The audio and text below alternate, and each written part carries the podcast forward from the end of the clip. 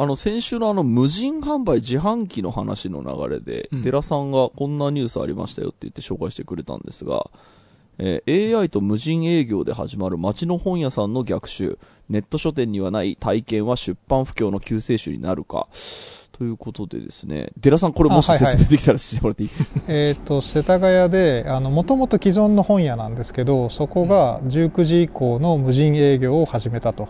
うんえーまあ入る時とかあのキャッシュあのなんだかレジとかも全部無人でやる、まあ、誰が入ったか分かるような仕組みを作ったってことなんでしょうけど、それが、まあ、実験的に店舗をやってるんだけどこれが、えーいろんなところでも。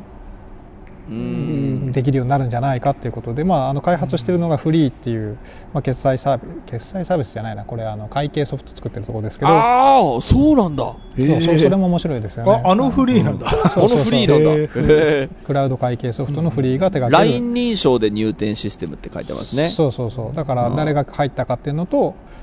うん。まあ多分まあ無人ショップのノウハウっていうのはまあ割とだんだん蓄積もあるし、まあそのなんですか？店員の対応もチャット GPT とかが出てきたから。まあ割とその、じゃあやってみましょうっつってやるどあのし仕組み作るまでにうん。そんなに大変じゃなくなってるっていうのが、まあ、もちろん前提としてあるんでしょうけど、はいはいはい。これ面白いのはやっぱ他の書店でもできそうだっていうね既存のものうんとそんなに食い合わせ悪くない。なんかうん自動販売機で餃子売っちゃうと餃子売ってる人自体がいなくなるかもしれないけどこれは本屋が、あのそのまま存続するけどちゃんとその、はいえー、とタッチポイント増やしたりとかなんかねあの従来は休みだった時間帯でちゃんと、うん。あの売り上げ上げれるようになるみたいな意味ではすごく、あのいなんですかねゆ休んでる資産をはい。遊ばせないみたいな感じで言えばいいよねっていうことですかね。いいですね。なんかやっぱその、まあ、ね、あと、映画のレンタルツタヤはもうほぼ壊滅しましたけど、うん。なんかやっぱ、えっ、と、本屋、やっぱいいなって思うのが、うん。こう、ウィンドウショッピング的にっていうの、そのうん。いやいいよね。表紙買いみたいなそうね。ことができるんで、多分ネットで多分買うとめちゃくちゃ偏るんですよね。だから、あれ、で、特には地方とかに行くと、あの、で地方の主要駅とかなので、あの、まあ、そこは賑わってるだろうけど、まあ、もっと田舎に行くと、その、賑わってないのかもしれないですけど、うんやっぱそこに人が集まってる感じすげえいいなと思って、ああいいよね。うん。そうで、全然俺の興味ないコーナーに人がいたりすると、ああ、そこの分野にも興味ある人いるんだ、みたいな。そういうなんかあの、そうねそれもあるそう。なんかそういうこう人を知るみたいなところもあって、だから本屋がなくなるっていうことは、ネットレンタルはなくなってもいいけど、って言ったらごめん失礼か。だけど、その、本屋はなんか、その、なくなってはいけない本屋もあるなと思っていて、ねだからまあその、まあ、このあれってあれだね、えっ、と、世田谷の松陰神社だから、だから、えっ、と、神社とかがあるとこでしょ？神そうね、あっちの方で上のうん、神社とかあるとこだから、多分お参りでね、来るみたいな時とかさ、その年に何回か初詣の時とかが、なんか盛り上がったりするだろうから、多分存在理由としては多分あると思うんですよ。ただなんかその正月の時にしか、その人来ませんみたいな感じになってると、多分、うん、もう一家あんま売れねえし、みたいな感じで、その人件費もねえし、みたいな感じで潰す、みたいなことはあるかもしれないですけど、なんとか、その、こういう、あれやこれやをやって救済していくみたいなのは、すごい、私嬉しいこれだ。から長期的に本当に成立するのかも、あの、後を追いたいよね、この情報について。あの、そうね。前にそのなんだっけ、アマゾンだっけなんかあの、ん無人店舗が結局やめたみたいな話じゃないけど、これもうその時にも俺話したけど、やっぱり書店っていうのが、ちょっとその文化レベルの高い、あの、客層かなっていうふうにも思ってて、うんなんか、これが無人、なんだろう、なんかその、コンビニみたいになっていくとね。そう、ジャンクフード屋みたいな感じだと多分客層が悪くて、あの、ああ、そうね。なんか成立しない、なんか、ページが破られてるとか、なんかまあそれはありそうね酔っ払いが入ってくるとか、なんか変なことになりそうだけど、本屋っていうところでなんかこう文化レベルの一定以上の人っていうなんか、こう足切りができてるのかなっていうところが、まあ、まあ今後わかんないですけどね。そまあそうねの、もっと、こう、やりやすくなってくると、いろんなやつ入ってくるみたいなのはあるかもしれないですけどね。あの、ちょっと話変わりますけど、タイムズカーシェアみたいなものが、うん。なんか俺もなんかこんな便利なもの多分今使えるけど、多分うん。いろんなパンピーが入ってきた時にすぐ無法地帯になって終わるだろうなと思ってはい。あ言ってたね。たけど、まあうん。今んとこ、まあ大丈夫ではある。まだ大丈夫なんですけど、ただなんかそのコロナの時にその、えーっと、シェアスペースとしてその使うやつが出てきたんで、うん。それはやめましょうみたいな感じで、そのタイムズが、うん。えーっと、喚起をしていた。で、あとね、別の記事で見たんですけど、やっぱり車の中で会議してある、。車の中で、そう、えーっと、要は、そうですね、休憩所として。なるほどなるほどうん、休憩所として、その、うん、だから、そういうやつが出てきたんだなって思ったのと、あとやっぱり、あんな便利な、で、あんな安いシステムは、やっぱり収支がうまくいってないのではないかみたいな記事を見たんですようね。これ確証ないですけど、な、でもなんか新聞の記事だったんで多分本当だと思うんですけど、えっ、と、まあ、この駐車場に止めてるタイムズの車を、えっ、と、回すには、まあ、月これぐらい1万とか2万とか、えっ、と、利益が出てなければいけないけど、それは多分、あの、地域的に出てる地域はほぼないみたいな。あの、結構、まあ、そ、そりゃそうだろうなと思ったんですけど。なかなかシビアなんだね。でもまあ、タイムズはその、多分全体でね、ちゃんとレンタカー事業としても儲かってるだろうから、まあ、どれ、でもさ、その、赤字採算とかだとどこまで頑張れるんでしょうみたいなとこもあるから、ね。応援したいなと思いますけどね。応援したいといえば、今、赤 楽天が大変なことになってて、あの、そうだね。もう、い、今にも楽天モバイル売られるんじゃねえかと思って、まあ、う、うん売却されても、売られた方がいい説いいの。かね。いや、でもみ、みんな言ってますね。うんみんな言ってる。もう、これは、楽天モバイル売却するしかないだろうって。そうだね。で俺、これ俺のモバイルどうなんの？誰かが引き継げばいいけど。まあでもここまで広げちゃったからどっかに吸収、だから合体してアンテナがいっぱいある、あの、会社になるんじゃない？ソフトバンクとかに、みたいな感じなのかな？か、いや、なんでそか、アマゾンだっけ？アマゾンがとかいう噂はあるよね。あ、あった噂レベルで。はいはいうん。あったあった。うん本当かね？なんかわかんないけど。でもみんなこぞって考えてるもんね。ホリエモンもあの、うん今、ホリエモバイルってのやってて。だから参入しやすいんだろうね、なんかね。わかんない。まあそういう土壌が整ったってことなのかね。整ったってことだと思いますよ。ずいぶん前から言われてたけど、今こんだけちゃんと今でも出てきてるってことはね。ううんん。さあ、すいません。話取れまくりましたけど、はい今週も始めまはいす。。田代智和と。田淵智也のタッチレディオ。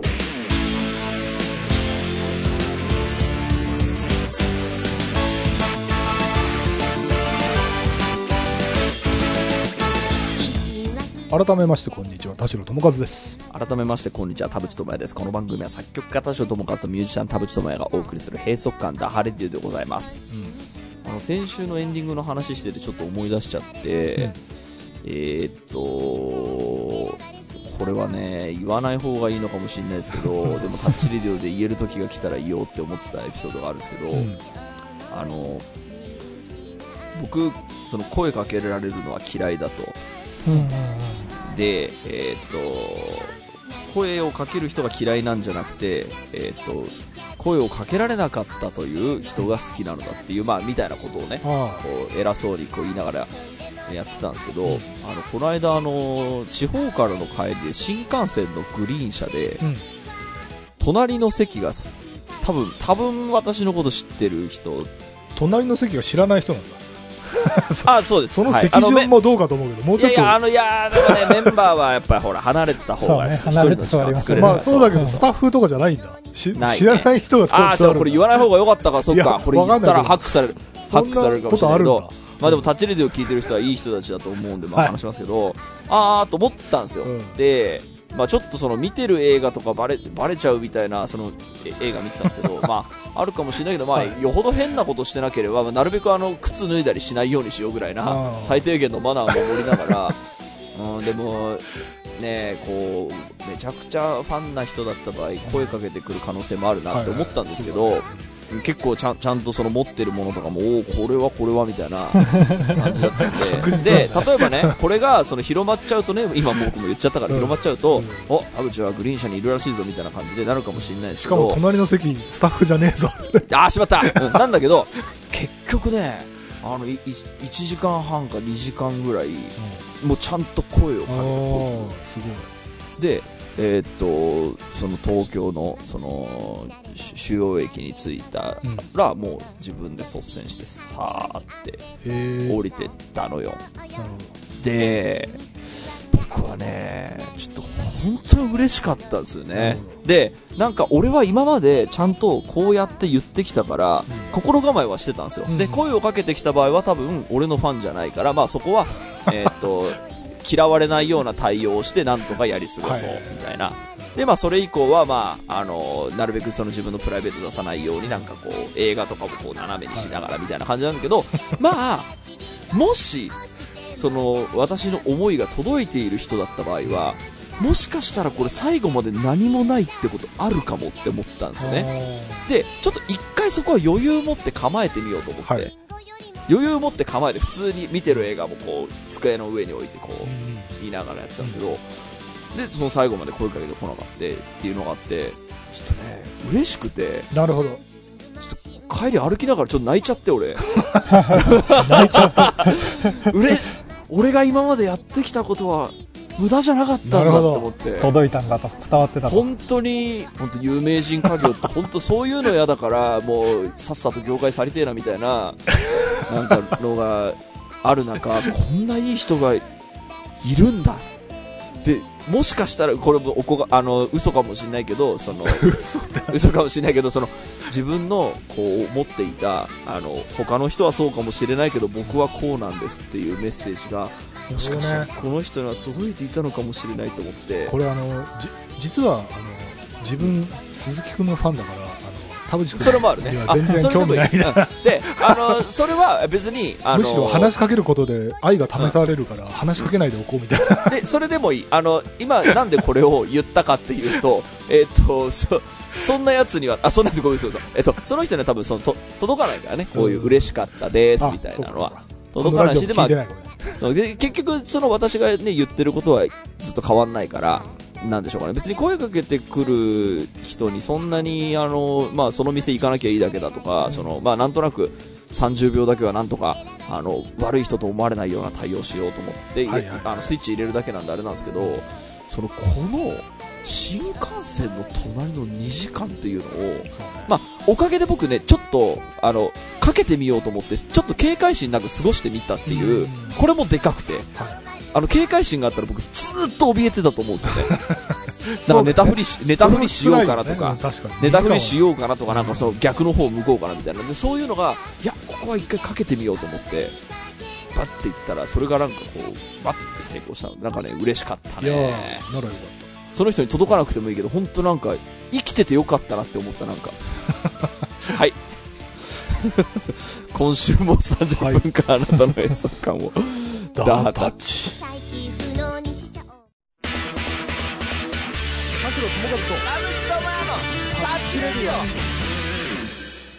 タッチネームポンズです。田代さん、田淵さん、はじめまして、ダハタッチです。ダハタッチです。私にカツを入れてほしいのです。えー長文になりますがお許しください。えー私は今大学4年生で数日前まで社会人の1年目の一つ上の年上彼氏がいましたと。えー彼はバイト先の先輩で3年ほどの知り合いであり、バイト先の卒業生の飲み会をきっかけに今年2月末頃から仲良くなり始め、4月にお付き合いしました。彼とは遠距離恋愛だったのですが、金曜の仕事終わりに車を3時間ほど走らせて会いに来てくれて一緒に週末を過ごし、月曜日の早朝に家を出てそのまま仕事に行ったり、えー毎日電話や LINE をしてくれたりと、好きをちゃんと行動で示してくれる人でした。しかしつい先日、突然別れを切り出されたのです。その日は電話をしながら一緒にサッカーを見ようと約束していました。しかし、会議が長引いているとの LINE が来て、その1時間後に帰宅したけど家族が揃っているから電話できないと言われました。そこで私は TVer でも見れるけど、どうしますか？と送ったところ、とりあえず飯食うわと言われ、えあと一向に、え返事がなくなりました。私は待っていたのですが、試合もあと少しで終わりそうだったので、もう大丈夫ですと送ったところ、2時間ほど既読無視され、別れましょうといった旨の LINE が来ました。その理由は私のことは好きだけどやはり自分には遠距離が向いていなかったから、えー付き合っていけるビジョンが見えないとのことでした、えーそれを見た時に私の中でふつふつと怒りが湧き上がってきました。そもそも遠距離になることが分かっていて向こうから寄ってきたのにあまりにも自分勝手ではないでしょうか。その問題なのはサッカーを見る日のお昼にインスタグラムで遊んでいるストーリーが上がっていたのです。つまり電話をしたくないかできないかの口実のために嘘をつかれていた可能性が高いのです。また思い返してみればここ数週間 LINE の返事がそっけなく感じたりほぼ毎日していた電話も全くしなくなったりしていました。また以前は会う約束を向こうからしてくれることが多かったのですがそれもなくなりえーとにかく好きを行動で示してくれることがなくなったのです。忙しいからかなと思って何も言わなかったのですが、今回の件を経ておそらく他に女がいるんだから切られたんだと思っています。その本心を隠しながら遠距離が無理だったという建前を立てて逃げようとしている点が気に食わないのです。また本当にまだ好きならこっちの意見も聞かずに一方的に文面のみで別れを告げるようなことはしないと思うんです。えー電話でちゃんと話しましょうと言っても話をそらすし、電話かけたけどやっぱり出なかったのでこちらの言い分を送りつけてブロックしました。その時は怒りに任せて LINE のブロック消去、トーク履歴の消去、写真の消去、もらったものを捨てるなどしてスッキリしていました。しかし数日経ち、もっと他の言い方をしていればこんなことにならなかったのかもしれないとか、過去の行動を振り返ってこうしとけばよかったなと反省したり、消去したはずのトーク履歴や写真を復元しようと試みたり、完全に消してしまったので不可能でした。とか、自分でも呆れるほど煮え切らない思いに苛まれています。えー自分の都合が悪くなったら簡単に切るような最低な男、別れて正解という反面、彼と過ごした日々が思い返されて、やっぱり別れたくなかったなと相反する気持ちが交互にやってきます。このどっちか、どっちつかずの気持ちにお二人から喝を入れていただきたいです。これからも立ちレディオの配信を楽しみにしています。あのー大、大長編でしたね。大長編でしたね。ちょっと国語の問題みたいで、この中でどれをピックアップしてどれを突っ込んでいくのが、作者の気持ちはっていうね。そうね。実際何が起きてたと思いますかっていう想像するゲームとしても結構ちょっとあの、深い考察に入る前に僕からあの、めちゃくちゃ簡単な一個だけあの、いいですね。案としては、えっと、作詞作曲してください。この経験で一曲書ける。映画化もできるね。書いてくれ、そう。映画化もできる。あの、もう、この経験をぶちまけたら、なんか作品生まれるから、そうね、確かに。クリエイターのこっちに来てよっていう、まず、これをまず一つね、そう。これをきっかけに。大学4年生ですからね。うんいや全然もうこれからだよ。あの、うん、それでね、小説とかでなんか賞取れるかもしれないし、そうですね。思い出の竹をなんか作品にするのもいいんじゃないかなっていうのはちょっと、まあ一つ言っときつつ、つつ、どうですかね。いやー、これはね、まあやっぱ、ごめんなさいね、ちょっと、エイジズムちらつかして申し訳ないですけど、若い時ってこういうのあるよなーっていう。先輩面をし始め先た。輩先輩こういうのあるんだよなーっていうのはね。先輩。えーちょっと待ってくださいね。あの、そうですね。いろいろあるな、いろいろあるけど、まあ、本当にあの、こう、大学生の時にそう付き合ったカップルの、その年の差があるカップルで、卒業した後どうなるみたいなので、環境変わるよねっていう時に、えっ、と、環境変わった時にやっぱりその付き合い方とか恋人に求めるものとか、恋人といて、こう、楽しいものみたいなものって価値基準、まあ変わってきてしまうので、だから、その、そもそも、まあ、大学生に限らずですけど、その、最初の時のずっと好きみたいなのが続くわけでもないし、あとはその自分が思っている、好きならこうするでしょうとか、うん。こうしてくれたら嬉しかったからずっとこうしてくれると嬉しいな、的なものを、相手がするとやっぱ限らないっていうこともやっぱ、こう、現実は現実。で、相手の気持ちに立ってみると、って言ったらこの人怒るかもしれないけど、相手の気持ちに立ってみると、まあ、ちょっと、こう、いろいろね、3時間かけて車こいでとか頑張ってみたはいいけど、うん、結構大変だな、みたいな、うんそのことだったりで、ちょっとこう、最初のワクワクドキドキ、いけるかも、未来あるかもみたいなことが、うんちょっとエネルギー型になってくるねっていう。で、だから嫌いになったわけではないっていうのは多分事実だと思うんですよね。なんだけど、その、その、の恋人関係を続けるために、こうしなければいいけないのだっていうのを、なんとなくこう肌で感じたときに、お、ちょっと、ちょっと無理あるねってなったときに、その、思ってたこう気持ちみたいなのもどうしてもちょっと下がってきちゃったっていうことがあって、で、じゃあそれを誰が作ったんですかっていうと、やっぱこのお二人のその最初の初速だと思うんですよね。恋人とはこうあるものであるっていうこことをお互いがそれぞれ思っちゃったんですよね。で、そうなると、その女の子側的には、こういうことをしてくれなくなった。はい、これは嫌われ、あの、好きじゃなくなったんだ。決定みたいなこともあり得るだろうし、えーっと、そこにやっぱ期待をしすぎて、やっぱこうしたら恋人って楽しいよね。一緒に電話でサッカー見たら楽しいよね、みたいな、そのことを、こう自分の中で、えっと、こう良かれと思ってその提案しているものが、本人的にどう、相手的にどうかねみたいなのを、えーっと、冷静にこう指差し確認みたいなものは多分してないだろうので、まあそういう意味で僕ちょっと若い時ってこんなのことあるよねって思ったんですけど、で、そもそもだってその、それこそ若い時論で言えばさ、若い時の恋愛でさ、勢いでつか付き合ったけどうまくいかなかったみたいなのってさ、なんか、うん。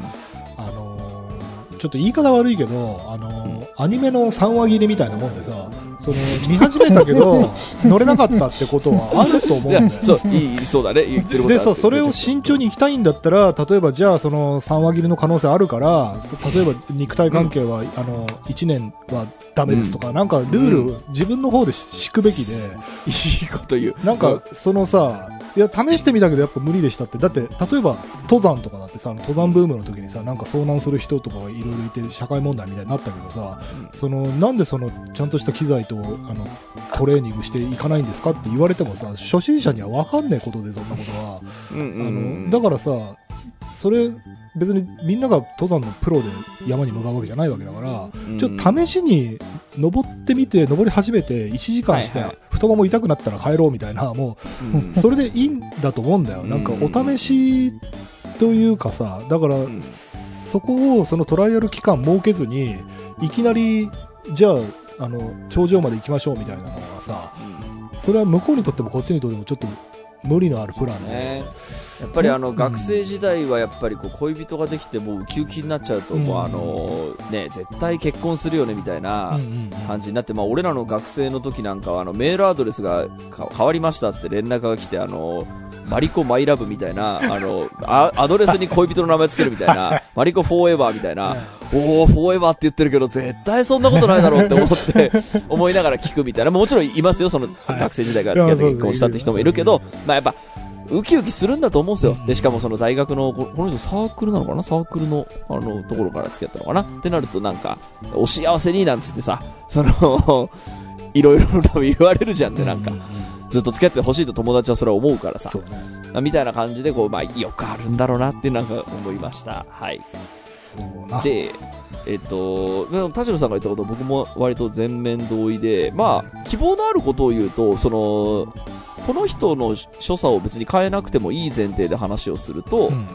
えっと、その所作で気が合う人っていうのが、あの、未来の、まあ、伴侶なのか、あの、パートナー、そう、パートナーか。その未来のパートナーとして適任なんだと思います。価値観が合うっていうことが結構大事で、で、価値観っていうのはやっぱりその、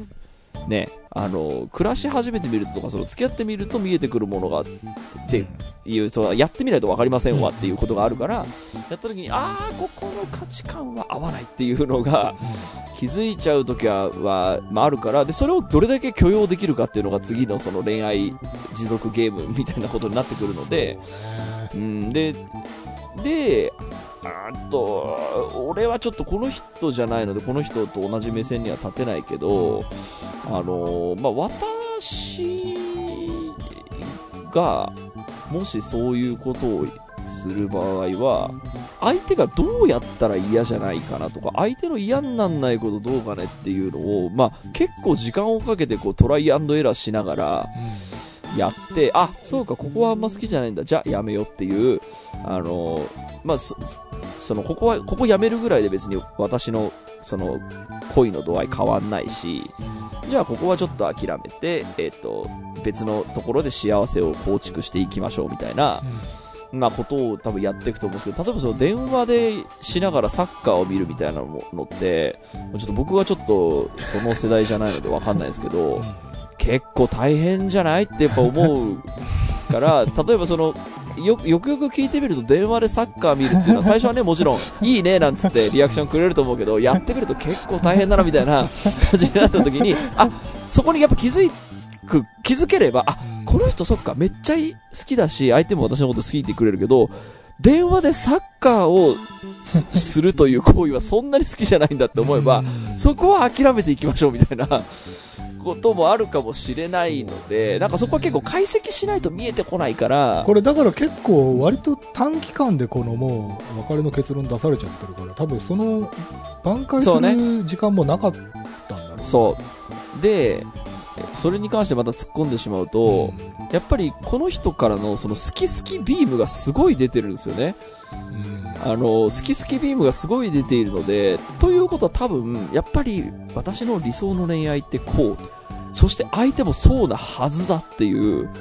その、立ち位置でこう、いろいろ動いていることもあるだろうなと思って、それはすごい素敵なことだと思うんですよ。相手を喜ばせるために多分いろいろやってるだろうし、でもその、こうやったら相手が喜ぶだろうっていうことと、実際に相手が喜ぶことが別っていうことは、まあ、あるはあるので、そこの時の保険とか対策とかを、えっ、と、立てなきゃって思ったら、そもそも好き好きビームめっちゃ出すっていうことを、例えば次の恋愛では考えた方がいいかもしれない。本当に好き好きビームを出すことがあなたの大事な恋愛なんですかっていう時に、あ、それは、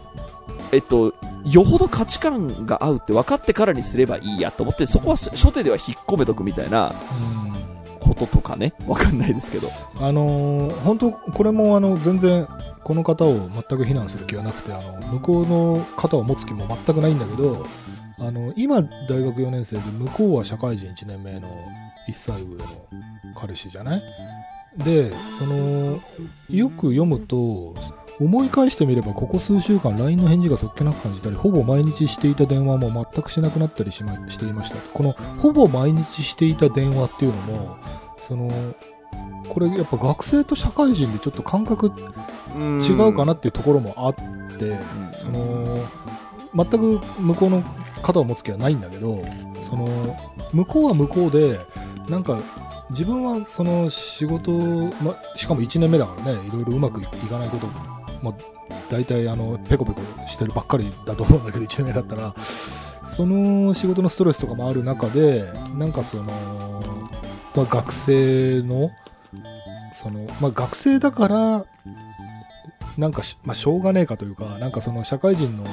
かこう、気持ちとかわかんなくてもしょうがないか年下だしみたいな、なんか、向こうは向こうで変な謎の気遣いというか、うん。まあ気づかれ、勝手なその気づかれをしてたんじゃないかなっていうのもなんとなく透けて見えるというか、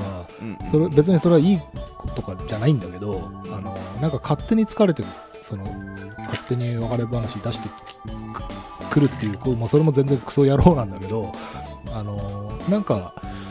年上だし、男だし、なんか俺が社会人だし、向こうが学生だしみたいな感じで、勝手に気づかれして、あの自爆したっていう可能性もなんとなくうん。あるかなっていう気がする。でだからそのこの人が言ってあの彼氏の方が言っているその嫌いではないんだけどとかその好きな気持ちは変わらないんだけどっていうのはこれはねやっぱ事実ではあると思うんですよとはいえちょっとそのそこにかけるそのなんでしょうかねえっとか覚悟みたいなものがそのちょっと自信がないみたいなこともあるだろうしあとこれはあのまあこれも多分若い恋愛によくあるんだと思うんですけどなんか周りと比べた時になんか違うかもってやっぱ思いがちなんじゃないかなと思うんですよね、彼氏の側もね。で、私だけは遠距離をやっていて、で、周りにはなんか、その幸せそうなカップルがおり、で、僕はその遠距離だからこれができないんだっていうのをどんどん積み重ねていったときに、あのーその好きならその壁を乗り越えるためにいろいろか、あの作戦を練ってみるっていうのは、あの、や、やるのが本当は筋だとは思うんですけど、なんか、あの、考えるのがちょっと、その、できずに、えっ、と、諦めるっていう方向に、俺もあっちの未来がいいなっていう風に考え出しちゃうと、もう多分、坂を転げ落ちてしまう。なんかそうね、だからもう別れの方向に舵を切り出したメンタルってもうよほどのことがない限り、こう、あの戻ってこないから、多分、まあじわじわとね、そっちに舵を切っちゃったんだろうけど、そうね。あとはあれだよね、その、彼の方がタッチリスナーだったら、彼の意見聞きてえなっていう思っ本当ね T シャツ、T シャツを作って、ね。先日のメールの話聞きました。私の側の意見はこうです。つって。この人なんか説教しすぎてもやっぱちょっとあの、良くないなと思いつつですけど、私が思う恋愛はこうなのだっていう、ロマンと相手へのやっぱりこう、なんでしょう、押し付けみたいなものが、あの、ある人なんじゃないかなと思っていて、あの、ま、もうちょっと言い方をマイルドにすると、その、やっぱ年上で、社会人でっていうところで、ちょっと期待しすぎてたところはあるかなって気はするんだよね。で、なんかね、その、ちょっと別れてもったいなかったなとか、そのまだ好きだなって思うかもしれないけど、まあそこもやっぱ時間が解決する部分であるんで、で、うん。その価値観、でじゃあ次の時にはじゃあこ、これはちょっとさすがに多分相手も嫌だろうなっていうことに自分の過去に気づいて、じゃあ調整していこうでもいいし、普通にその自分の前の彼はこういうところで結構ショックだって、まあこの文面に書いてある通りのこと。を嫌だったので、そうじゃない彼氏を選んでいきましょうっていうためになんかこう動いてみるというのもできるでしょうし、まあそこもやっぱ若いからまだ全然いろいろございますからね。そうだしね、あとね、俺結構ね、ここの文章のパワーを感じる部分が、あのね、なんか悲しみとかよりもね、怒りなんだよね。怒りっていう言葉が出てくるんだよ。で、そのすごい結構力強い、あのー 気持ちがあって、これってね、めちゃくちゃ創作意欲に結びつくんだよ。やっぱり 作詞作曲を。これなんか曲か、なんだろう、もう日記でもなんでもいいんだけど、とにかく、まあ今回ね、こうやって文章を書いてくださってるのがもうすでにその一環かもしれないんだけど、普通の人こんな長文書けないから、使ってね、これこう書きたいぐらいのモチベーションがあるから、文章でも作詞でもいいんだけど、うん。ちょっとね、クリエイティブのごこっちの業界来たらっていう。もう別にななんで音楽前提なんですか？音楽じゃない、いや、こういうさ、文章。あいやクリエイター系？もっと言えば、例えばあの映画の脚本でもいいんだよ。あこういそう映画あるじゃない、たくさん。そそうね。うんうん。そのなんか人と人とのすれ違いとか恋愛の悲しみ怒り、幸せとかさいろいろもうなんも何百万回もこすられ続けてきたテーマでねこれで一本あなたのストーリー書けるんだかうん。ら書いたらっていうとあの、エッセイストとかでもいけるよねあ。そうねなんかやっぱそのね、やっぱこう、脚本家の人たちはその自分のこう恋愛の、えっ、と、過去の恋愛でこう、ま、学んだ学びとかをこう脚本に落とし込んだりやっぱするそうなんで、やっぱ経験はやっぱり創作につながるからね。そうそうそうなんでしょうかね。もう彼氏にはあんまりこう話せないまま終わっちゃったけど、自分の中ではこんなに考察があるっていうことは事実なんそうで、これはちょっとたたくましくて素これ。さあれあれでいいじゃん。タイムループもの何度もやり直せ。いいね。いいね。どうしたらうまくいったのかかみたいな。ああ、いいですね。行きましょう。それ、お願いします。お願いします。はい、ありがとうございました